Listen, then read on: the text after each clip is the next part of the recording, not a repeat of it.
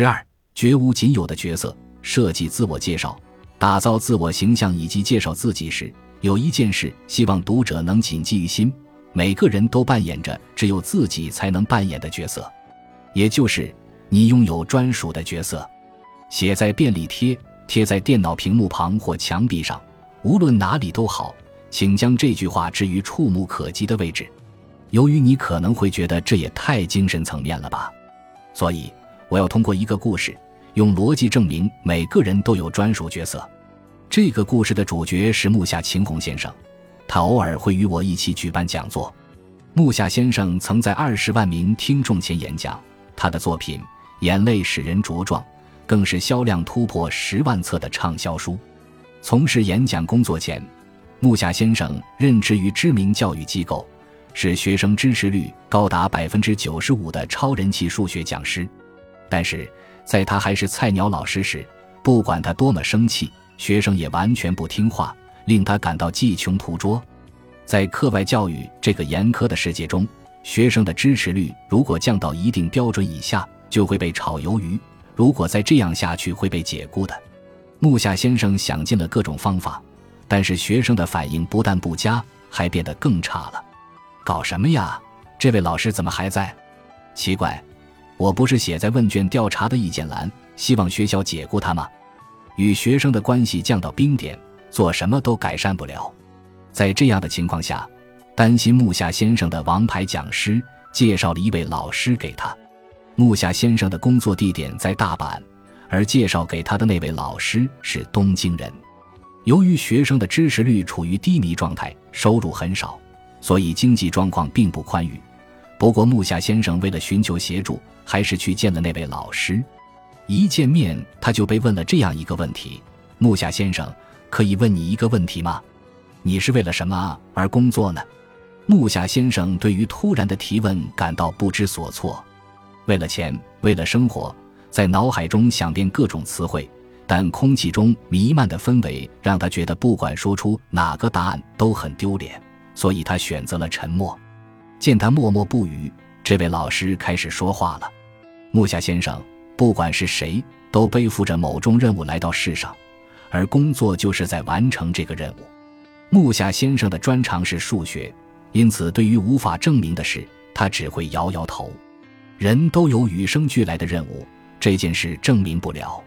心里这么想的木下，不自觉地这么回嘴，这样回话非常抱歉。”但为什么说每个人都一定有任务？可以的话，能用逻辑的方式解释吗？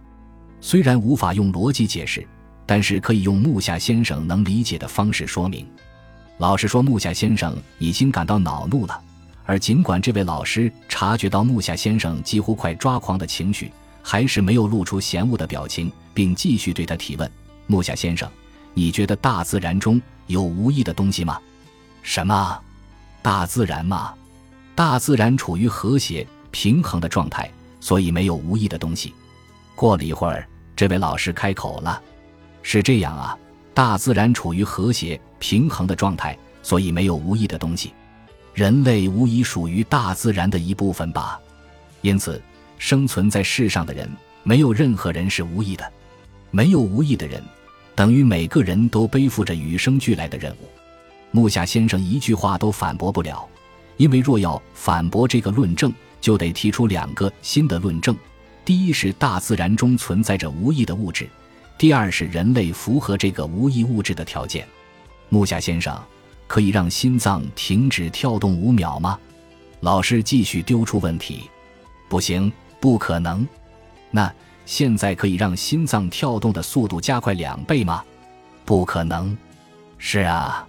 心脏不是靠我们的意志跳动，也就是我们不是活着，而是被驱动着。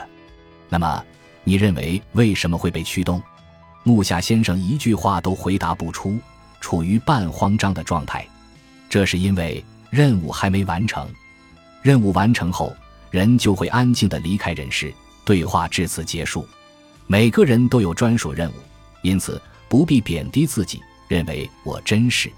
希望你能笃定地说，我的存在是日本唯一，不是世界独一无二，不是自古以来谁都替代不了的存在。要在众人面前说出这些话可能有难度，但是至少要说给自己听。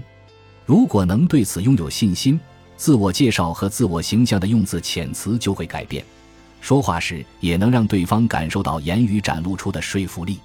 这个世界上，应该说从古至今，没有人的人生与你一模一样，这是因为每个人都被赋予了不同的任务。认同自己的价值和角色后，也能认同他人专属的价值和角色。无法认同自身存在的人，如何认同他人的存在？不认同自己的人，又如何敞开心扉呢？首先要认同自己的存在。